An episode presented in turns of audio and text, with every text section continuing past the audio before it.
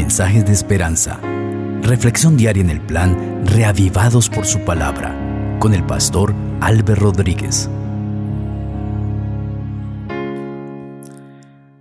Te saludo en nombre de nuestro gran Dios y soberano, nuestro Padre Celestial. El capítulo 13 de Josué será nuestro texto de lectura para este momento. Pero antes de leer la palabra del Señor, vamos a pedir la autorización a nuestro Dios. Padre soberano, gracias Señor te damos porque nos das la oportunidad de acercarnos al texto bíblico. Gracias por tu palabra revelada. Háblanos Señor a través de ella. Llena nuestra mente de tanta sabiduría que hay en tu palabra que cada persona reciba tu bendición y pueda sentir que el tiempo que invierte para escuchar tu palabra es recompensado, que vale la pena. En Cristo Jesús. Amén. La palabra del Señor dice, Josué era ya viejo, entrado en años, cuando Jehová le dijo, Tú eres ya viejo de edad avanzada y queda aún mucha tierra por poseer. Esta es la tierra que queda, todos los territorios de los filisteos y de los jesureos, desde el Sior que está al oriente de Egipto hasta el límite de Ecrón por el norte que se considera de los cananeos, los cinco principados de los filisteos, el Gaseo, el Asdodeo, el Ascaloneo, el Geteo, el Ecroneo, también los Aveos que están al sur, toda la tierra de los cananeos y Meara, que es de los sidonios, hasta Efec y hasta los límites del Amorreo.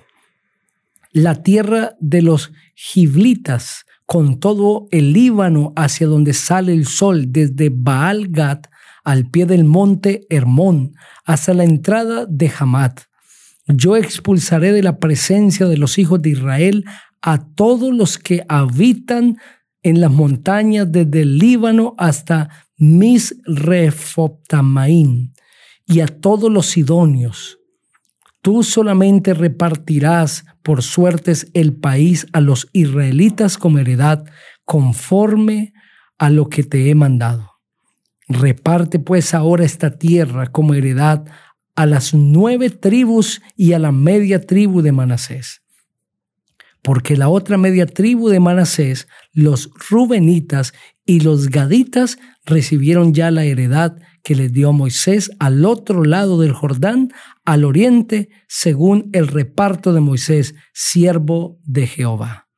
Desde Aroer a orillas del arroyo de Arnón, con la ciudad que está en medio del valle y toda la llanura de Medeba hasta Dibón, todas las ciudades de Seón, rey de los amorreos, el cual reinó en Esbón, hasta los límites de los hijos de Amón, Galaad, los territorios de los Jesureos y de los Maacateos, todo el monte Hermón y toda la tierra de Basán hasta Salca, y en Basán todo el reino de Oc, que reinó en Astarot y en Edrei, y era el último sobreviviente de los refaitas, pues Moisés los había derrotado y expulsado.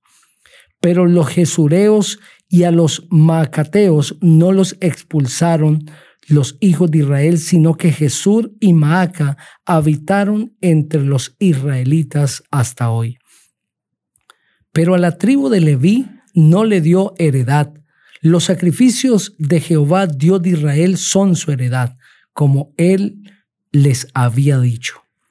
Dio pues Moisés a la tribu de los hijos de Rubén conforme a sus familias. Su territorio iba desde Aroer, que está a la orilla del arroyo de Arnón, con la ciudad que está en medio del valle, y toda la llanura hasta Medeba. Esbón con todas las ciudades que están en la llanura, Dibón, Bamot, Baal, Bet, Baal, Meón Haasa, Kademot, Mefaat, Kiriartamaim, Sibna, Saret Saar, en el monte del valle, Bet Peor, las laderas de Pisga, Bet Gesimot, todas las ciudades de la llanura y todo el reino de Seón, rey de los amorreos, que reinó en Esbón y a quien derrotó Moisés lo mismo que a los príncipes de Madián, Evi, Requem, Sur, Hur y Reba, príncipes de Seón que habitaban en aquella tierra. También pasaron a espada los hijos de Israel, entre otras víctimas, a Balaam, el adivino, hijo de Beor, y el Jordán servía de límite al territorio de los hijos de Rubén. Esta fue la heredad de los hijos de Rubén conforme a sus familias, con sus ciudades y sus aldeas. Dio asimismo Moisés a la tribu de Gad, a los hijos de Gad conforme a sus familias. Su territorio fue Jazer con todas las ciudades de Galaad, la mitad de la tierra de los hijos de Amón hasta Aroer, que está enfrente de Rabá, y desde Esbón hasta Ramat Mispa, y Betonim, y desde Mahanaim hasta el límite de Debir, y en el valle Bet Aram, Bet Nimra, Sucot y Safón, el resto del reino de Seón, rey de Esbón, el Jordán y su límite hasta el extremo del mar de Cineret, al otro lado del Jordán, al oriente. Esta es la heredad de los hijos de Gad por sus familias, con sus ciudades y sus aldeas. También dio Moisés su heredad a la media tribu de Manasés, que fue la media tribu de los hijos de Manasés conforme a sus familias. Su territorio iba desde Mahanaim y comprendía todo Basán, todo el reino de Og, rey de Basán, todas las aldeas de Jair, que está entre Basán, setenta poblaciones, la mitad de Galaad, Astarot y Adrei, ciudades del reino de Og en Basán, pasaron a la mitad de los hijos de Maquir, hijos de Manasés, conforme a sus familias. Esto es lo que Moisés repartió como heredad en los llanos de Moab, al otro lado del Jordán, al oriente de Jericó, pero a la tribu de Leví no le dio Moisés heredad. Jehová Dios de Israel es su heredad, como él les había dicho. Amén. Ese precioso capítulo describe los territorios que habrían por conquistar en primer lugar, la distribución de los territorios que hace Moisés al otro lado del Jordán. En primer lugar, el texto presenta que aunque la tierra ya gozaba de paz y el pueblo de Israel había conquistado gran parte de la tierra, todavía había tierra por conquistar. El pueblo debía seguir conquistando. Había más ciudades para expulsar. Había otros territorios por alcanzar. Por lo tanto, el pueblo de Israel no podía conformarse y cesar su conquista, sino que cada victoria tenía que ser una motivación para enfrentar nuevas batallas y lograr nuevas victorias. De la misma manera, así es la vida del ser humano. Constantemente tenemos nuevos territorios por alcanzar. Hay nuevas victorias por lograr. Y cada vez que conquistamos, que obtenemos una victoria, esta debe ser la motivación para lograr otras. Aquel que se queda solamente con su primera victoria y no sigue avanzando, pronto desaparecerá. Aquella persona que solamente cuenta sus triunfos y sus victorias pasadas es porque ha dejado de tenerlas. Por lo tanto, cada hijo de Dios debe experimentar siempre victorias. Cada día debe experimentar nuevas victorias.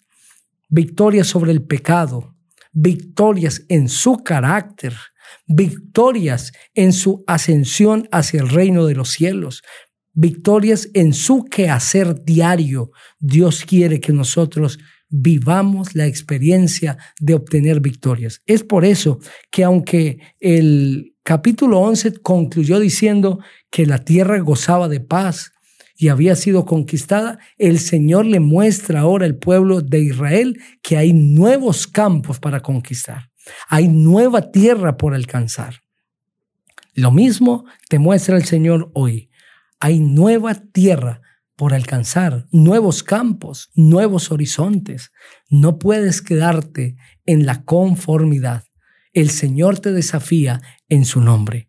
Debes seguir avanzando por la gracia del Señor Jesucristo y debes seguir conquistando por su poder, porque Cristo va delante de ti.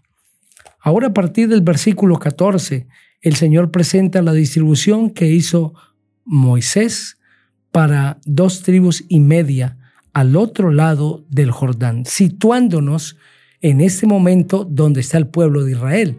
Cuando decimos al otro lado del Jordán, es ubicándonos ya en la tierra de Canaán, entendiendo que el pueblo de Israel ha pasado el río Jordán. Y al otro lado del Jordán, Moisés repartió heredades, pero a una tribu no se le dio heredad, a la tribu de Leví, porque Dios había dicho, Jehová el Dios de Israel es su heredad, como él les había dicho. La mayor riqueza que una persona puede tener no es el obtener dinero, tampoco propiedades, mucho menos una riqueza intelectual. La mayor riqueza que podemos tener es que Dios sea mi riqueza, que Dios sea mi heredad. No digo con esto que no debemos aspirar la prosperidad y luchar por avanzar, por obtener, por vivir cada vez mejor. Pero la riqueza sin Dios es pobreza. Sin embargo, la pobreza con Dios es riqueza. Cuando Dios dirige la vida de una persona, Dios es la mayor riqueza, es el mayor tesoro. Tener a Dios en el corazón es la mayor heredad. Debes proponerte que hoy el más grande tesoro esté en tu corazón, que reciba la más grande heredad, que es Cristo Jesús. Teniéndolo a Él, lo tienes todo. Ora conmigo. Padre precioso, gracias porque te tenemos. Tenerte a ti es tenerlo todo. Te alabamos porque eres real y porque estás en nuestra vida. En Cristo Jesús. Amén. El Señor te bendiga